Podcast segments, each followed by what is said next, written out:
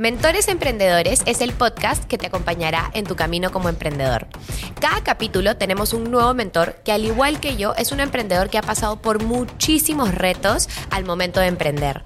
El objetivo de este podcast es compartir contigo nuestros conocimientos para darte herramientas que te permitan llevar tu negocio al siguiente nivel. Hola a todos, bienvenidos a un nuevo episodio de Mentores Emprendedores. El tema elegido por la comunidad esta semana es cómo tener ideas creativas para contenido en redes sociales. Y para conversar sobre este tema quise invitar a Franco Lu, o sea, ¿quién mejor que él? Él es creador de contenido en el Foodie Lu y aparte es fundador de Big Boy, una marca peruana de hamburguesas estilo americana que ya tiene dos años en el mercado. Así que Olvídense, este episodio va a ser oro puro porque yo no solamente voy a querer hablar del tema de cómo crear contenido chévere para redes sociales que se vuelva viral, sino también de cómo escalar un negocio de comida desde cero, porque aquí Franco está en las mismas que yo, este, con sus marcas, que de hecho somos competencia, pero competencia chévere, competencia bonita, competencia que se ayuda. Este, estoy encantada de compartir este espacio con él, así que bienvenido, Franco, ¿cómo estás? Muchísimas gracias, Jimena. La verdad es que sorprendido desde que entré y bueno, lo de la competencia, una competencia deportiva, creería yo. Así que antes de empezar hemos estado hablando ya, compartiendo bastantes datos que en verdad me, me ha interesado y bueno, parte del rubro, pues, ¿no? Exacto. Yo siempre he creído que es muy importante formar ese tipo de comunidad y amistad con personas que están en el mismo rubro que tú, porque finalmente todos nos apoyamos y, y, crecemos juntos, ¿no? Porque es imposible que no exista la competencia. Yo creo que la competencia te empuja, te mejora y pueden hacer hasta colaboraciones chéveres las marcas. Así que contentísima de estar aquí contigo. Totalmente, ¿eh? en verdad yo creo que la, no sé, el tercer podcast en el cual estoy en el, en el año y este me ha, empezado, pero la valla súper alta también. ¿ah? Así que... mira esto, ¿no? No, los equipos y la calidad de estos chicos es de locos, se lo, se lo digo todo el tiempo a la gente. Pero por favor, para las personas que nos están escuchando y que te están conociendo por primera vez, cuéntales un poquito sobre ti, quién eres, cómo así te metes al tema de la creación de contenidos y demás. Bueno, mi nombre es Franco Lo, bueno, bueno, en redes sociales el Foodie Lo. Este, y nada, bueno, em, empezaba en realidad la, historia de cómo entré en redes fue por, por pandemia. Creo que a muchos pandemia fue, fue una, una situación complicada, pero también se, se, pudo aprovechar de una buena manera. Entonces ahí fue cuando, eh, en ese entonces estaba trabajando como arquitecto. La situación estaba un poco más complicada. Y ya, eh, dejé un poco en pausa el tema de la arquitectura porque... Tú eres arquitecto de profesión. Arquitecto de ah, profesión, exactamente, sí. Entonces, este, nada, empezó la, pandemia y bueno, todos nos pusimos como que a cocinar, a hacer recetas, pues era, era el boom de, de en, ese, en ese momento. Y para mí esto era, fue, fue una oportunidad porque a mí me, me gustaba bastante la cocina. en verdad mi plan era visitar lugares, restaurantes, sin embargo nos encerraron a todos y tuvimos que, bueno, cocinar, hacer recetas, etcétera. El que menos creo que hizo un postre en, pandemia. Entonces, eh, era, para mí la cocina era algo que me, me gustaba desde siempre. Por, por, mi madre siempre la había cocinar, entonces fue como una inspiración para mí finalmente. Este, hacer cocina era, era algo que me gustaba más allá de lo que es la arquitectura. Era como un hobby. Ok. Entonces este hobby en el cual, bueno, dije en redes sociales, justo el tema de Instagram, TikTok justo había empezado, se puso mucho más fuerte y me dije, bueno, ¿por qué no probar en realidad entrar en este, en este mundo como realmente como un juego al inicio? Comencé a subir las recetas o alguna foto. Bueno, al inicio todo era foto. Eh, ya no era tanto como es ahora, ¿no? El tema de reels, videos, que es contenido más, más, más, más rápido, más constante. Y comencé con, con las fotos, eh, luego comenzamos con los videos, un poco explicando las recetas que tenía. Eh, las visitas a restaurantes pues eran las que menos se podían hacer. Y creo que un poco de lo que le gustó a la gente era cómo narraba o cómo es que contaba estas historias de, las recetas, cómo es que las hacía, un poco con esa picardía o, no sé, o, bromas que, a mí particularmente me gustan hacer en el día a día, ¿sí, no? Ajá. Y ahí fue cuando este hobby comenzó a convertirse en un, en un trabajo, ¿no? Ya veían que las marcas me buscaban, comenzaban a preguntar por, por mi contenido, cómo, cómo hacía. y hasta que al, día de hoy, finalmente, este, el tema del foodie como creador de contenido se, se convirtió en mi, en mi estilo de vida, en una forma de trabajo, también percibir ingresos por ese lado. Y realmente es como un cambio de locos, de que, que, bueno, que actualmente estamos acá. El tema de la marca también con The Big Boy, pues tuvo mucha, mucha congeniación ahí en ese lado, porque eh, la creación de contenido en, en ese momento era algo importante para impulsar la marca y finalmente posicionarla, ¿no? Más allá del producto que es, eh, creo que la publicidad o cómo la, enfocas al público es lo que la gente la hace conocida. Conocida, sí. Exacto. Sí, sí, sí. Este, no, me, encanta. Yo, yo, yo te veía a ti desde antes, mucho antes de, de, la marca de, de Big Boy, ¿no? Eh, y también me gusta ese estilo que tienes para comunicar diferente. Este, por eso cuando, cuando ganó este tema de cómo crear contenido creativo para redes sociales me pareció genial, porque creo que es algo que te, o sea, que a ti te diferencia, o sea, que sí realmente cumples ese, ese, ese, ese tipo de contenido y en tu negocio también, porque cuentas mucha historia, como que hay mucho storytelling de tu día a día, ¿no? De cosas que te pasa con tus clientes.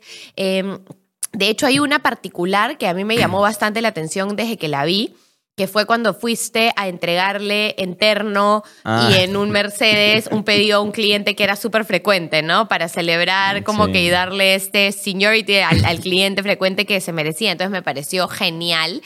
Y ya entrando un poco al, al tema, yo creo que todos los emprendedores...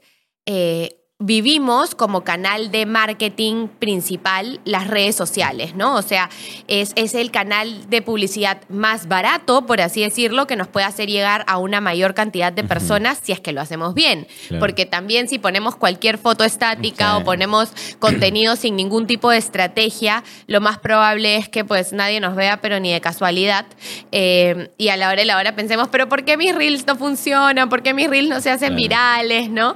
Y ahí quiero entrar un poco en el, en el tema de fondo que es, ¿cómo haces? O sea, ¿cuál es tu proceso creativo? ¿Cómo te inspiras? Si pudiéramos hablar de qué haces en tu día a día eh, para, para decidir qué contenido vas a hacer. Entonces, una cosa que sí es importante decir, a mí me encanta que en este podcast las personas que nos escuchan se lleven muchas herramientas. No somos un podcast de motivación o de contar nuestras historias y ya, sino, oye, ¿sabes qué? Yo te recomiendo tal herramienta, te recomiendo tal aplicación, te recomiendo sentarte lunes, martes, miércoles y hacer esto y tu lluvia de ideas sácala de acá porque la idea es que todos los que nos están escuchando se sienten, apunten y salgan con, con, con ejemplos nuestros, ¿no? Entonces empecemos a hablar de este maravilloso mundo de la creación de contenido. ¿Cómo es un día creando contenido en la vida del Foodie Lu? bueno.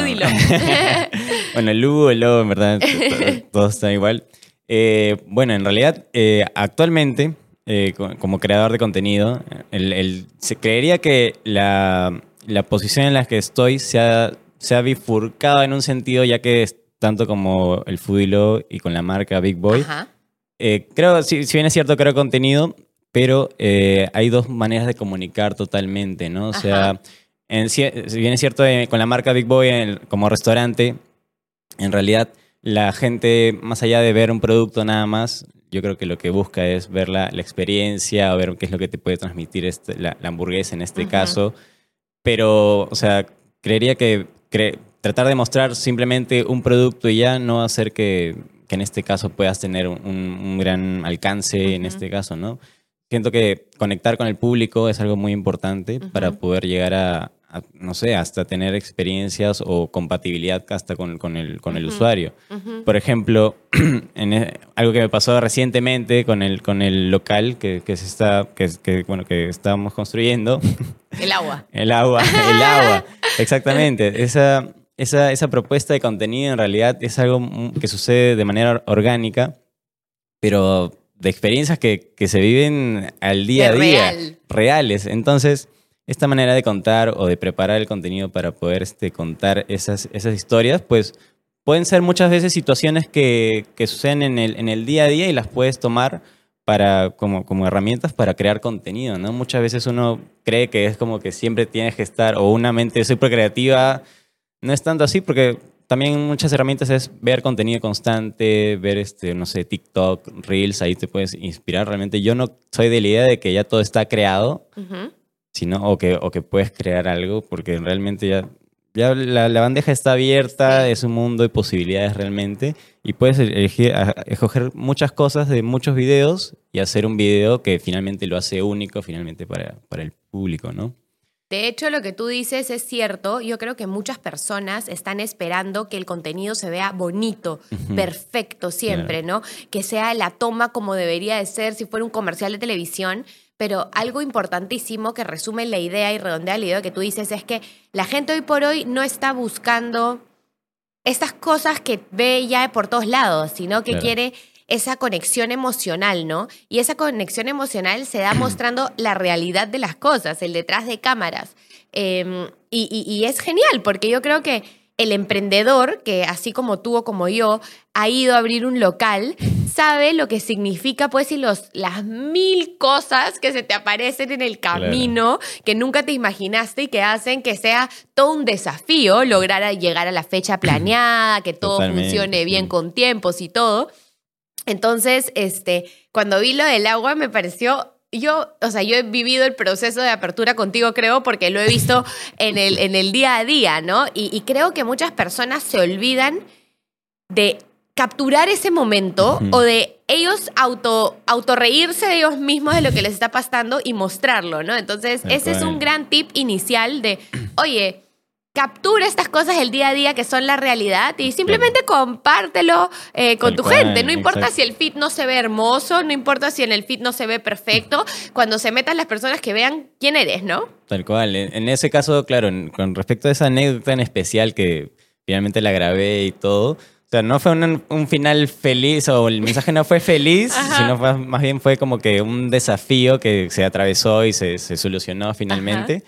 Pero muchas, muchas personas realmente comenzaron a responder y decían, oye, a mí me pasó lo mismo, o sea, no sabes, este, tengo mi negocio, estoy en Piura, me pasó tal cosa, me pasó también con la lluvia, entonces es algo que realmente impacta y te hace mucho, relacionarte mucho más con el, con el cliente o con los usuarios en este caso, ¿no? Que conocen la marca Exacto. o les da curiosidad más allá de ver, a ver el local o cómo está, o A ver muchas ingrediente. a ver tus ingredientes, todo, no sé, o me dicen también, este, o la- cuando me cruzo con alguna persona en la calle, me mencionan y dicen, ya está, ya solucionaste lo de la lluvia. Ajá. Entonces son anécdotas que finalmente sirven mucho como para poder crear contenido o hacer que, que tu marca también sea conocida por este lado, o la experiencia, ¿no? Que es cómo, crea, cómo, cómo es vivir en, en este, en este emprendimiento, en esta marca, en este proceso, ¿no? Exactamente.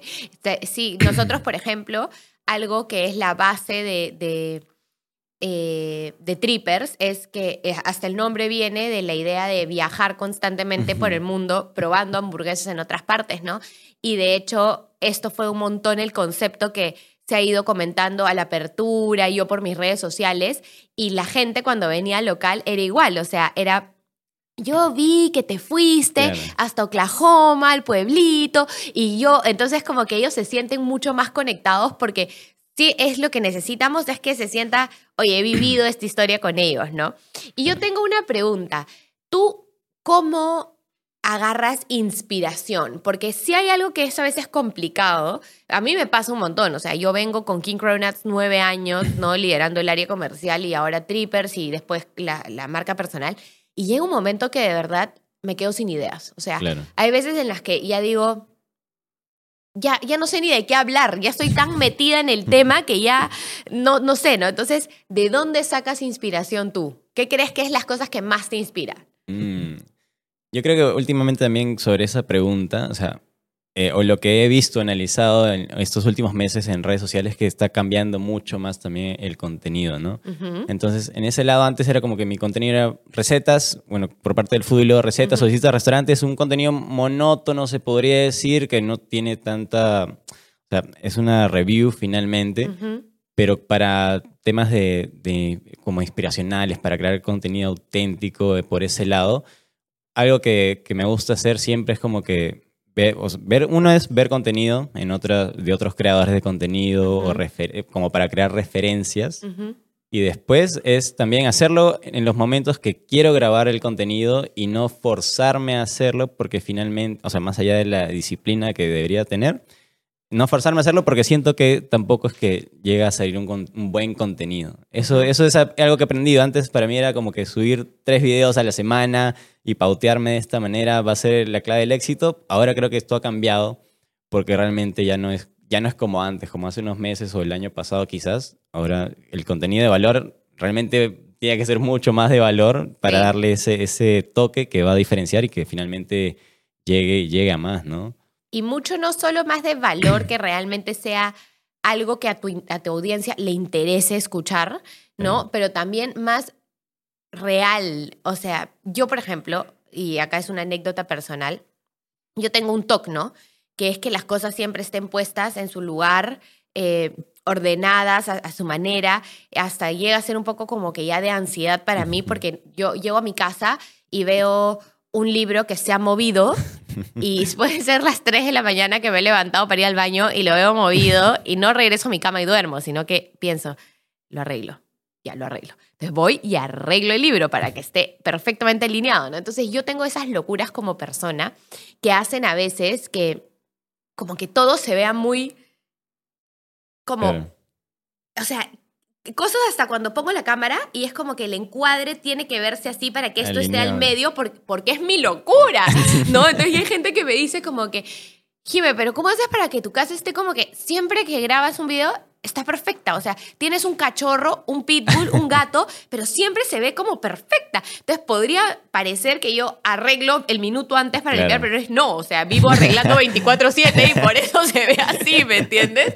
Entonces creo que también ese tipo de, de- de insights que yo nunca me había dado cuenta que las personas podrían sentir, oye, se ve todo muy bonito para ser verdad, Claro. ¿no? Eran como que, wow, nunca lo había visto así. O tampoco me había dado cuenta de que yo a veces como que en afa- como soy bien eléctrica, comparto 7, 10 cosas que hice en el día, ¿no? Claro. Y la gente es como que, ah, su, me cansé de solo mirarte, no entiendo Claro. cómo puedes tener tanta energía y me frustro porque yo no la tengo. Y yo, no, no, ese no es el plan. Entonces Claro. ya ahora también como que mido, oye, ¿cuánto se publica, no? Claro. Y, y creo que eso es importante como que ir entendiendo qué quiere tu audiencia, qué piensan, qué sienten, escucharlos para llegar a tener ese, ese, ese nivel de conexión con ellos que te permita generar un contenido atractivo, Claro, ¿no? Sí, yo siento que por ese lado en realidad eso ayuda bastante a, a poder, claro, como tal, conocer, conocer a tu público y no dar un contenido muy abierto o general, ¿no? En realidad yo creo que el que impacta más es el, el contenido que finalmente a la persona que quizás le pasa el mismo problema que a ti o quiere solucionar el mismo tema, va a ser el que, el que va a funcionar. Porque si yo tengo un problema, posiblemente alguien más tiene ese problema y entonces eso hace que, que finalmente el video, el contenido se vuelva viral, ¿no? En ese Exacto. caso, sí, sí, sí. Porque si te das cuenta, los videos que son más virales en TikTok y en Reels son los clásicos story time, ¿no? Claro, sí, Donde sí, sí. realmente cuentas como que alguna anécdota que estás viviendo y la gente como que, ah, se, se involucra con el tema. Y yo veo eso mucho y, y- y esta parte me pareció genial eh, en cuanto a Big Boy, ¿no? Porque tú puedes tener la siempre de fondo en la grabación una hamburguesa, Claro. pero estás contando encima una historia que no tiene nada que ver con el producto de la hamburguesa. Estás contando algo que pasó, Claro. cosas así. Entonces, esa historia engancha y, y muestra y vende, ¿no? Claro, claro. La, na- la narración es súper importante. O sea, Sí. quizás si las imágenes, más, o sea, más allá de mostrar el producto, las imágenes puedes, te puedes apoyar con algunas cosas como para que la idea pues sea mucho más clara, más que solo el audio finalmente, Ajá. pero creo que esa es la, esa es la clave. O sea, el, el tema de, de poder dar una buena historia, más allá de solo querer mostrar tu producto, pues hace que la gente se quede Exacto. enganchada. Exacto. Y cuéntame, ¿qué creadores de contenido para ti así son chéveres de top. otros países que digas, wow, yo veo su contenido y me parece increíble? En Estados Unidos me gusta mucho MrBeast. Sí, aunque es bravazo lo que es hace un- MrBeast. Un lote totalmente diferente, ya Sí, creo. ya es otro nivel, Sí, ya. otro Sí. nivel. Y aquí en Perú me gusta mucho Yoa, también creo que tiene ese Yoa también es estilo. creativo, sí. Ese estilo y, y la idea es, creo que es ir por todo, o sea, su, su concepto es claro, es como que invertir bastante en los videos y tienen resultados más allá de... Mucha producción. Exacto, mucha producción y bueno, la idea también es súper creativa. Pero también hay muchos creadores de contenido que no puede ser, no, quizás no tienen tanta producción, pero el contenido es muy, muy bueno, muy de valor y eso también es el diferencial, ¿no? O sea, a veces muchos creen que para crear contenido necesitas un iPhone, el Sí. último celular, o una cámara, una gran, una gran producción, pero no. no. no, es lo más importante, ¿no? Es como que la idea, la narración, el storytelling en este caso. Entonces, creo que funciona de muchas maneras. Y entonces, por ejemplo, tú estás en tu, en- te, te dedicas a alguna cantidad de, dices, hoy es mi día para sentarme en un lugar bonito que a mí me guste, con un café o algo, y empezar a ver TikToks, a ver cuentas. Por ejemplo, ¿tienes alguna especie de búsqueda de cómo buscas videos como para, para meterte un poco en el mundo o te aparecen ya porque el algoritmo te conoce y ya te leen y saben qué es lo que te tiene que aparecer? Eh, anotas tus ideas de contenido creativo en algún sitio, Eh, luego para hacerlas, ¿cómo es que dices, ok, ya, me pongo en acción, lo hago? Cuéntame un poco de ese proceso. Eh, bueno, en ese caso sí, cuando, cada vez que necesito crear contenido o quiero crear un nuevo video, muchas veces en realidad la idea es como que llega y como que estoy caminando, nace y la tengo que apuntar inmediatamente porque si no la pierdo y pues Ajá. al final nunca más, no, no la recuerdo, no tengo el cuerpo de la idea de cómo es que iba a hacerla. Ajá. Pero sí, en realidad es en mis tiempos libres, en realidad en los que estoy más tranquilo es donde comienzo a ver videos, a, a- a concentrarme o relajado. En realidad el momento en que más estoy relajado es en los cuales veo contenido Y te fluye. y es donde fluye más y hasta salen cuatro o cinco ideas que podría hacer. Claro. Esa es una, pero también la aplicar o hacer los videos también es otro reto porque finalmente puedes tener la idea, pero si no la tienes o no la ejecutas, pues ahí también es, es- es un tema, ¿no? Porque muchas veces me ha pasado el tema del síndrome del impostor en el cual eh, tengo una idea buenísima y luego comienzo a dudar si es que podrá funcionar, no Si podrá realmente es funcionar, buena. realmente es buena, Sí. quizás ya la han hecho. Sí. Pero creo que el- muchas veces que he, he pensado en eso y finalmente lo he ejecutado, pues terminan siendo ideas que, que funcionan, ¿no? Muchas veces lo diferente creo que hace que también destaque dentro. Uno puede creer que quizás no funciona esto, o tal video no, no, no cuadra con nada, pero puede ser un boom y de ahí comienza a ser una referencia para otros creadores de contenido, ¿no? Tú sabes que, yendo en línea con lo que acabas de contar, muchas veces nosotros acá con los chicos hemos grabado un reel o algo y yo digo, ay no, pero este reel, o sea, a nadie le va a gustar. ¿A quién le importa que yo cuente una experiencia de algo que me ha pasado con King. Cronuts? Porque yo tengo muy metido en mi cabeza que, ok, ¿cuál es mi propuesta de valor? Mi propuesta de valor como creadora de contenido en The Real Deal es dar herramientas a los emprendedores para que puedan aplicar en su negocio y hacerlos crecer. Entonces, bajo esa premisa, yo pienso, yo, mi tipo de contenido, pero ya como más parametrada, pienso, tengo que decirte, para hacer una estrategia comercial, seguir paso 1, 2, 3, 4, sí, y hazlo así, ¿no? Eh, para hacer un un cuadre de caja chica, así, así, así. Y, y- y para mí ese era el contenido que en teoría la gente funciona y quiere ver. Pero luego dije, oye, pero ¿y qué tal si yo también digo, en King Cronas hoy día me pasó esto Claro. y lo solucioné de tal manera? Digo, no, pero a la gente, ¿qué le va a importar si a mí me pasa o no me pasa eso? Y cuando me he lanzado a ponerlo, es de los que mejor funciona. Claro. O sea, parece que a la gente le importa madre que les esté dando el resumen del curso de marketing, ¿no? Y quieren saber el chisme, qué pasó con King Cronas y cómo lo hice. Entonces, ahí te das cuenta que la gente en verdad quiere enganchar, ¿no? Y me parece súper interesante. Yo también de donde más contenido creativo saco es viendo a otros Mm. creadores. Y para mí, mi momento así de oro es la madrugada. Yo durante el día me levanto y estoy en mil cosas al mismo tiempo, pa, pa, pa, pa, pa, haciendo de todo. Pero luego, cuando ya todas las luces están apagadas, todo el mundo está durmiendo, mis perros duermen, Fanta duerme, todos duermen, yo entro en la locura de, del esto y me encanta que como Instagram ve el que te gustó, ya te pone más del Claro. mismo estilo Sí. y empiezo a revisar, a revisar y digo, wow, esto está increíble. Me meto al perfil del creador, ¿no? Y empiezo a ver todos sus videos y es como que, wow, yo podría hablar como que de esto, pero aterrizarlo a Perú. Y empiezo a buscar ideas y, y tengo en mis Instagram como que una carpetita, ahora ¿De puedes guardados? guardar y Mm, ponerle sí, nombre sí, a tu carpetita. Entonces voy poniendo como guardar que idea de como que Claro. ejemplos de, de contenido, ¿no? Eso es algo que hago fijo. Y otra cosa que hago siempre es que cuando estoy en la locura de investigación, que me- a veces me he ido pues hasta las 5 de la mañana, que encuentro videos hasta de cómo organizar tu refri para que se vea más bonita. Y como tengo el TOC, lo mando por el grupo donde están mi esposo y Frida, que trabaja en mi casa. Frida, mira, idea para que ordenes, tenemos la refri así, ¿no?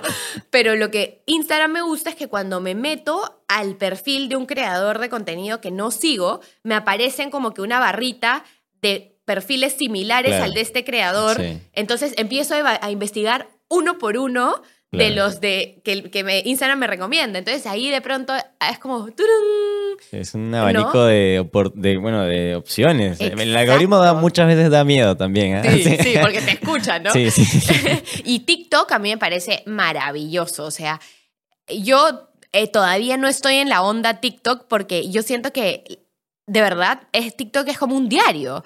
O sea, hay gente que sube 5 o 10 videos al día y es contando como que, día oigan, día, acaba sí. de pasarme esto, no saben qué inédito, ya bueno, story time en una hora les cuento en qué terminó. Claro. Otro video, ¿no? Entonces, claro, a mí me encantaría hacer eso, pero yo sí siento que yo soy más como parametrada a mi estrategia. Claro. Como que no, o sea, tiene que ser un contenido de valor, ok, Claro. puede ser una vez al día, pero no puedo estar hablando pues de lo que me nazca. eh, Claro, no, no tan espo- espontáneo muchas veces. O sea, claro, yo creo que depende a qué va enfocado, ¿no? Exacto. También. En este caso, en el Foodilo, pues eh, últimamente, bueno, mucha, la gente sigue el contenido y, y lo sigue por, por cómo es que ha ido construyéndose el local, la marca en general.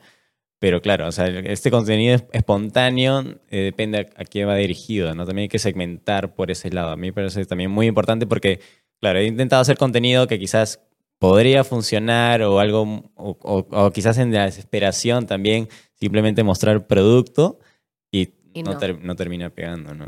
Es Mm. cierto, sí, sí. Yo, por ejemplo, ahorita que estoy añadiendo personas en mi equipo comercial, porque no me doy abasto para cubrir. King Cronats y Trippers, a veces estoy en esa locura, ¿no? Ya, Claro, hay que publicar, claro. ¿no? claro, ya, producto. Pero en verdad es como que ya, ya todo el mundo sabe qué vendes, ya. O sea, Ujú. necesitamos contar algo más, algo diferente, ¿no? O sea, ok, eres una hamburguesa rica, listo, chévere, ya, ya está. Pero no vamos a ver el mismo proceso de preparación de la hamburguesa todos los días, Tal cual, ¿no? tal cual. Y, y a veces es como, ya, mejor no publiques hasta que no tengas algo bueno para publicar, Claro, ¿no? claro. Y cuéntame, ¿cómo se te ocurren esas ideas locas de ir a entregar un, Ah, un pedido interno? De hecho, eh, eso fue un tema, porque al inicio era como que, o sea, yo creaba contenido para el food y lo nada más, bueno, para mi marca personal. Ajá. Le dije, ya bueno, pero ¿cómo es crear contenido para una marca de hamburguesas en la cual la gente que va a verte no vas a hablarle solo de hamburguesas todo el tiempo, ¿no? Es como que ya, o sea, puedes subir un video de una hamburguesa, el segundo video de otra hamburguesa, pero después, claro, ya, te- ya conocen tu contenido eh, y una de las referencias que en ese punto me, me, me sirvió bastante era Yoga, como, como te menciono, o sea, porque yo veía que él iba con todo, todo o nada, ¿no? Claro. Entonces, en este caso teníamos la oportunidad, las herramientas en las cuales una- un primo o bueno, un amigo tenía este, este auto, este Mercedes, Ajá. y dijimos, ya bueno, tenemos el auto, tenemos el cliente que en realidad total- fue totalmente Sorpresa. verídico, orgánico, porque era un cliente en el cual cuando Big Boy estaba en la terraza, pues siempre pedía y era como que lejos de los familiares y de las amistades, era una persona X en este caso que pedía y para nosotros era increíble y sorprendente que desde el mes o el primer mes ya estaba constantemente pidiendo. Entonces, Ajá. hay que sorprenderlo, hay que hacerle una sorpresa realmente para que, bueno, fidelizar el- el- al cliente. Pero eso fue un- el trasfondo más allá de, de lo que íbamos a hacer, ¿no? Entonces, eh, de- decidimos el, el auto de, de mi amigo, en- yo me disfracé con terno y todo, dijimos hay que hacerle una super entrega, nos pusimos en contacto con la enamorada y bueno, finalmente salió súper bien, lo subimos a, a redes y pues ahí comenzaron los comentarios positivos, eh, comenzaron a ser este, eh, perfecta manera de fidelizar al cliente. Yo para ese entonces no entendía más o menos qué era, qué era este tema de fidelizar al cliente, porque recién habíamos comenzado, no, no estaba tan atento a todo lo que podía pasar. Y bueno, pues eh, fue, fue un impacto súper positivo. Me dijo, bueno, es- es- este es el camino por el cual podemos ir para seguir creando contenido, darle, darle experiencias. Obviamente no siempre, porque... Claro. ¿Cómo me Claro, dedico a repartir hamburguesas en Mercedes? exacto. Claro. Pero muchas veces, mucha gente también interactuaba y decía, este, bueno, este, si estoy en tal lugar, también me llega en un Mercedes. Y. Entonces, esa interacción creo que también genera una, una manera de que el video también se haga mucho más viral. Y así, entonces eh, dijimos, bueno, este es el camino para poder crear contenido, darle experiencia al, al usuario o, bueno, transmitir qué es lo que hace la marca con sus usuarios y, y finalmente es lo que pega, ¿no? Y lo que... ¿Cuáles son los No sé. videos que más virales te han vuelto? El, bueno, el del Mercedes es, creo que fue- es un hito finalmente para la marca en- dentro de los videos que hemos subido, porque muchas veces nos, nos reconocen sobre ese video. Ajá. Y también el, ahora uno de los últimos, creo que fue, es el que yo en est- un- tuve un viaje a Nueva York Ajá. y había un comentario que decía, este, muy ricas tus hamburguesas, pero nada se comparan. Seguramente no has probado una, una, una hamburguesa gringa o en Estados Unidos. Ajá. Yo justo tenía la oportunidad de viajar, ese- un viaje de vacaciones con unos primos que iba a ir a ver en, en Estados Unidos. Dije, bueno, vamos a, vamos a grabar, este vamos a comentario. hacer- usar este comentario. Y es una idea que ya existía ya totalmente. Sí. O sea, muchas veces hasta los haters te dan, te dan ideas para crear contenido. o sea, no, sí. no hay límites. Sí. Y bueno, viajé y me, me llevé, una, me llevé un polo de Big Boy, una bolsita, todo el, todo el merch. Y hice, y bueno, hice todo el camino de ir a probar una hamburguesa y salir y decir, bueno, está buena, pero nada, nada como Big Boy, que es algo que siempre se dice. Claro. Entonces, yo creo que es de los comentarios eh, son- también son muy, muchas ideas, te pueden generar ideas finalmente para crear contenido, ¿no? Es algo que, que rescato mucho. Es más, hasta me pongo a ver los comentarios de los videos en los cuales subimos, porque también te dan pie a poder hacer más contenido o responder. El tema de responder este videos en TikTok, en Reels, pues también te da otra posibilidad para poder crear otro video, no necesariamente. Es más, hasta historias de, de tal y bueno, que sigue ahora, ahora sigue esto y así. Eso me parece un súper buen tip que les están dando. Revisar los, los comentarios y no sé si esto tiene que ver, chicos, con lo de, que, lo de mem- meme yourself, ¿no? Pero burlarte de ti mismo cuando... ¿Sí? ¿Tiene que ver? Es que estoy tratando de entender el tema de los memes y acá todos me, están, me hacen bullying porque soy mala con el tema de los memes, nunca han sido mi estilo. Entonces es como que estoy tratando de entrar, pero sí veo muchas veces que las personas agarran comentarios de haters. ¿no? Y los ponen y les Claro, y le responden. Entonces me parece genial porque la gente se mete más en la situación, ¿no? Y creo que ese es un súper, súper consejo. Y bueno, eh, entonces ya tenemos claro, porque yo siempre les hago resumen a lo que nos escuchan. Básico, tener tu momento de revisar contenido en plataformas, de tener a cuáles son tus creadores de contenido, así que admiras. Yo siempre busco, ¿sabes? Eh, mejores 10 creadores de contenido de tal Mm, tipo. ah, Y me aparecen listas Claro. que hacen como, no sé, hasta a veces Forbes tiene su lista de Mm, creadores de contenidos y pongo por categorías y me voy metiendo a cada una de sus páginas y los veo y el que me gusta es como, ok, seguir, a Claro. este lo quiero. Ponle campanita para que te llegue notificación cuando publican, ¿no? Entonces, ya sabemos uno, busca creadores de contenido que te interesen y síguelos para utilizar como referencia, no te copies. Igual, hoy por hoy hay demasiadas tendencias en redes sociales que tienen audios que se vuelven virales porque son Totalmente, sí. divertidos y los puedes como aplicar a tu marca, pero lo que importa es que estés ahí. Yo pienso que ese día, o bueno, si es tus madrugadas, de revisar full contenido y de sentarte con el plan, me voy a dedicar a esto, a, con una mente abierta, a escribir por un lado ideas, por otro lado revisar. Ideas que me dé este video, Claro. revisar, ¿no? Ese es uno. La otra, que bueno, cuando el tip que yo les doy, que cuando vayan a una cuenta de un creador de contenido, vean los que les sugiere aparte de Instagram y también los revisen. Eh, Franco también nos ha comentado que es muy importante que sepan cómo vender historias que conectan con su público, ¿no? Que cuenten su día a día. Crear contenido no tiene que ser este, todo perfecto, sino, oye, en verdad mostrar los retos que tienes, las dificultades que tienes. em, no tienes que detenerte para hacerlo con un super equipo, sino con lo que tienes a tu alcance Sí, tal cual. está bien. eh, y ahora quiero entrar un poco al tema de crear, cómo escalar una marca de, nego- de alimentos como la nuestra desde Ujú. cero, porque es un tema que quedó a un por Ah, ciento en la votación, ¿no? Y lo podemos hacer cortito, porque seguramente puede salir un capítulo entero de esto, pero ¿cuáles crees que han sido para ti como así cosas importantísimas que te han llegado a que el negocio crezca habiendo empezado pequeñito? Bueno, una, una de las herramientas fuertes, pues el tema de la publicidad, el marketing, las redes sociales, pues es una, una rama poderosa actualmente. Yo creo que si tienes un buen contenido, un contenido de valor y vas este, mejorándolo, conociendo a tu, a tu público, pues es algo que conecta bastante también. Ujú. Y la otra, bueno, el- los productos, la estandarización es también súper importante para poder mantener la, bueno, la equidad en todo, en todo lo que vas a, a- a producir, ¿no? Ujú. Por ejemplo, o bueno, también mejorar los, este, los insumos que quizás en algún punto estás usando, quizás un, un proveedor no, no es como esperabas o en el tiempo no se mantiene por el volumen que puedes tener Ujú. buscar otros. Yo creo que son... eh, la estandarización para mí es algo súper importante, clave. Mucho más cuando tienes muchos locales o tienes una- un centro de distribución es súper importante. Mm. Y bueno, el- la- la- de la mano siempre del, del contenido, las redes sociales, creo que es un match perfecto. Si tienes un buen contenido y un, un buen producto, pues creo que está asegurado que, que vas a llegar a la gente y le va a gustar y van a volver a pedir y van a probar nuevamente, ¿no? En este caso. Exacto. Y esa idea yo la cierro con un buen servicio al cliente, ¿no? También. Es, o sea, a nosotros lo que nos ha servido mucho, creo que tanto para King Crow Nuts como ahora Trippers, es como, en verdad, escuchar al cliente y en verdad darles un buen servicio y en verdad, cuando hay una crítica o una queja, tomarla de manera constructiva para seguir mejorando, ¿no? Eh, nosotros estamos detrás de todo. Había, por ejemplo, teníamos un proveedor de tocino que era con el tocino que habíamos trabajado toda la vida. Y claro, o sea, a nivel de marca era un super tocino, era un tocino ahumado, eh, o sea, una Claro. marca super premium, ¿no? Pero que funcionaba muy bien con King Crow Nuts. Pero de pronto, cuando abrimos Trippers, es como empezamos a usar ese tocino porque Ujú. ya es el tocino que usaba la empresa.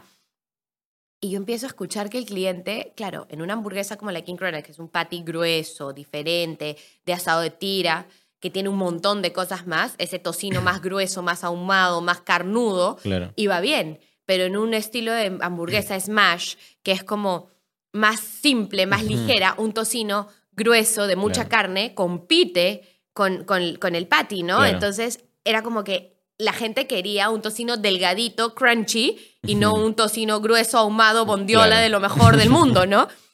Y ahí fue como, oye, creo que tienen razón. A ver, probemos. A ver, más tocinos, porque ya tú Claro. estabas como que, no, este tocino siempre ha sido bueno, ¿no?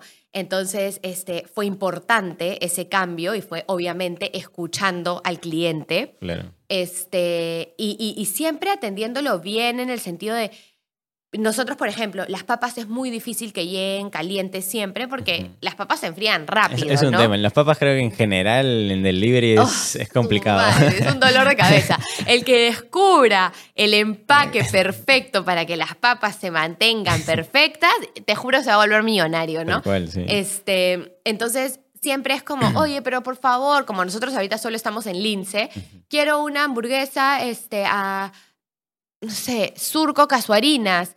Pucha, yo sé que son nueve kilómetros. Y le digo, mira, yo por temas de, de reglamento, por así Mm. decirlo, te reparto hasta 5 o 6 kilómetros para que el producto llegue en la calidad Claro, que tiene que sí. ser. Pero ok, yo te lo mando, pero te quiero dar las siguientes indicaciones. ¿no? Precalienta tu hornito, prende- ponlo en el air Claro. fryer, te lo voy a mandar, pero por favor ten en mente eso. Entonces la persona como que también, oye, chévere, gracias. Está preparada, ¿no? Para el... para la experiencia, lo estás escuchando, ¿no? Mm. Este, y creo que, que es súper importante. Ahora, para ti, ¿cómo fue que dijiste como que ya el momento llegó de abrir un local físico? Porque muchos empezamos con, con Dark Kitchens, ¿no? Probando el producto y, y en qué momento dijiste ya, ahora es. Bueno, sí, de hecho, Big Boy empezó en 2021 como Dark Kitchen.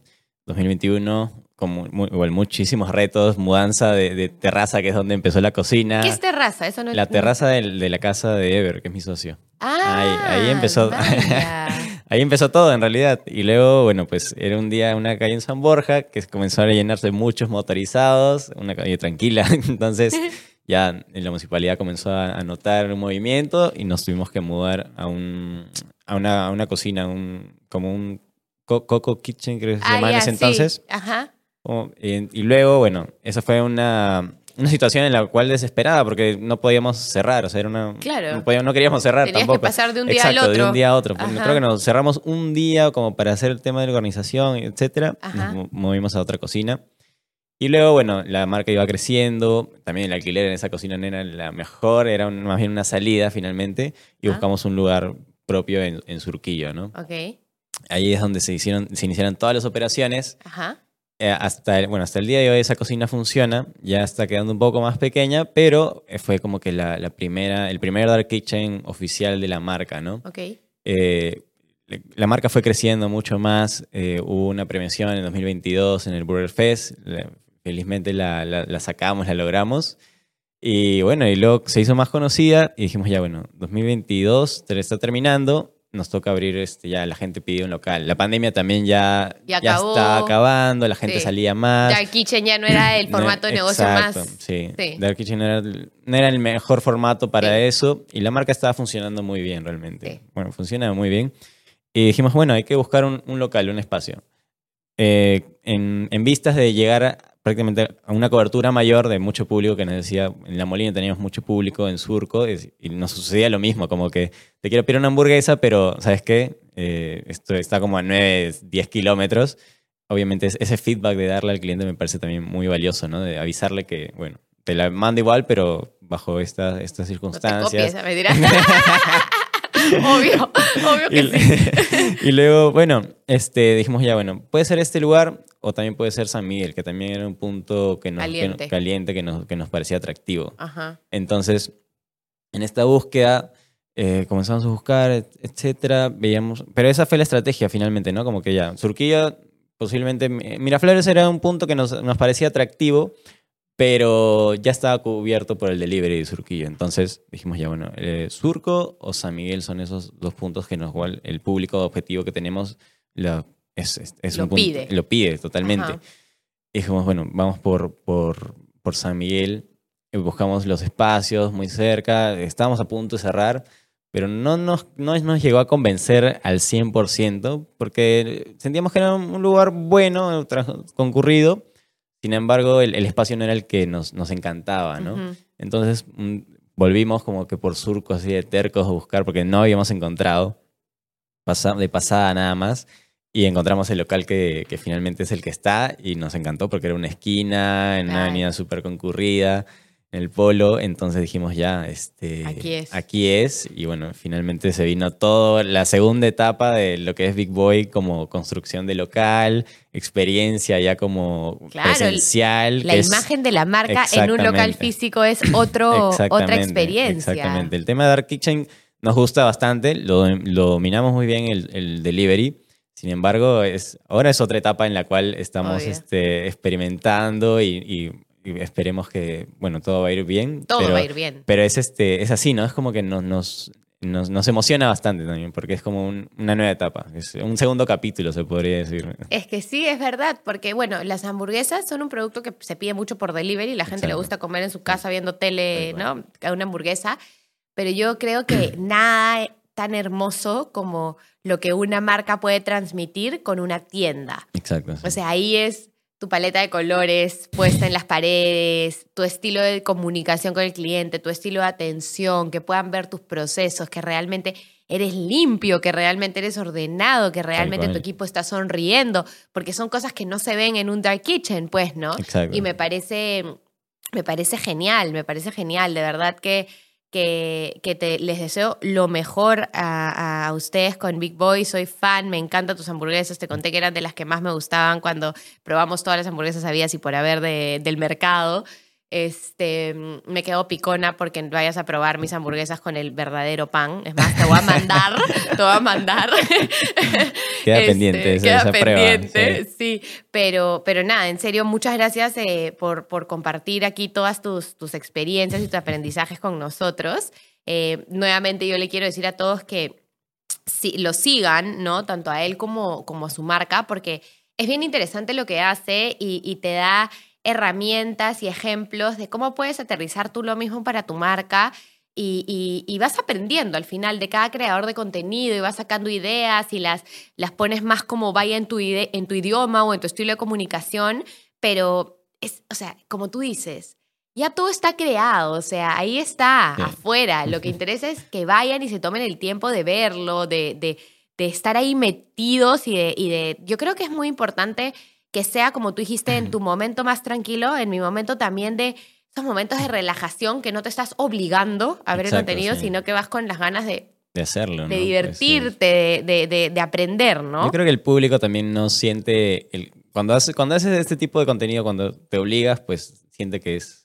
lo siente, lo Es percibe. obligado, es exacto. obligado, lo percibe. Entonces, cuando el mejor momento creo que es en el que quieres hacerlo, obviamente sin dejar de lado la. Tú haces los- todo tú con tu cel y ya. Sí, sí, sí. Hago todo con mi celular, sí. Algo, algo que justo estaba recordando que sucede mucho, bueno, para la- ideas de, de contenido en, dentro de marcas, inclusive en Dark Kitchen, que es, que es una situación en la cual como Dark Kitchen también es un tema, porque no tienes, no tienes cara en, en una vía, en una vía pública, como sucede en un local presencial. Entonces, realmente la, la principal herramienta de difusión es, bueno, aparte del boca a boca, es el, Redes. el- redes, exacto. Entonces, algo, es- eh, algo que sucedió de manera también como, como jugando, se podría decir, en los mismos tickets que llegaban a, a cocina, decían como que me puedes sacar el, el bacon de la hamburguesa. Y eso era realmente contenido que, se, que comenzó a, crecer y usarlo de una manera tan, eh, me- tan orgánica en el sentido de que yo le tomaba foto de ese pedido y decía como que, ¿cómo puede ser que me pida una hamburguesa de tocino sin, Sin tocino? tocino. Y todo el mundo interactuaba y comenzaba a reírse y otro, y luego venía otro ticket que decía, por favor, el que le ha quitado el tocino me lo pone a mí. Y luego yo le subía foto, yo subía fotos de esos, de esos tickets y en un punto se volvió tan, este, tan no sé, como común a que, que la gente comenzara a escribir su- o descripciones de eso, era contenido que finalmente era orgánico al 100%, no era contenido, o sea, contenido creado mismo por los usuarios más que, que por mí, ¿no? O sea, el- ellos, ellos dan pie a esas ideas para que finalmente fueran este, contenido en, en historias, por ejemplo, funcionaba muy bien. ahí. ¿Y tú crees que tú siempre has sido una persona creativa? Eh, yo creo, creería que sí, o sea, siempre creo que más por también el, el tema detrás de la arquitectura, siento que uno piensa, ¿no? Como que dice, bueno, arquitecto, siempre me ha gustado dibujar, siempre me ha gustado ser un poco más ingenioso con algunas cosas, imaginar en ese sentido, entonces me...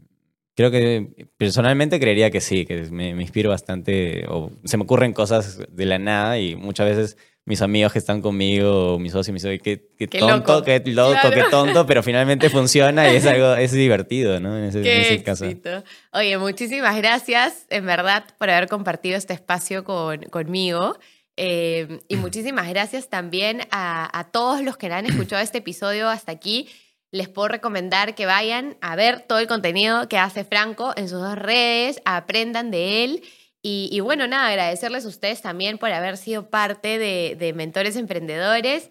Eh, no me puedo ir sin decirles que no se olviden de suscribirse al canal y obviamente agradecer a los sponsors que hacen este podcast posible, que es comunal con, lo- con el espacio maravilloso, que ahora vamos a tener nueva sala de podcast que ya van a ver, y a mis chicos de Sumato Brands y de Esteban B Film con la producción, que como ya escucharon, no lo digo yo, lo dijo Franco desde que llegó, otro nivel, otra valla, esto, sí. impactado. Así que nada, este, muchísimas gracias a ellos y a ustedes y nos vemos el próximo lunes.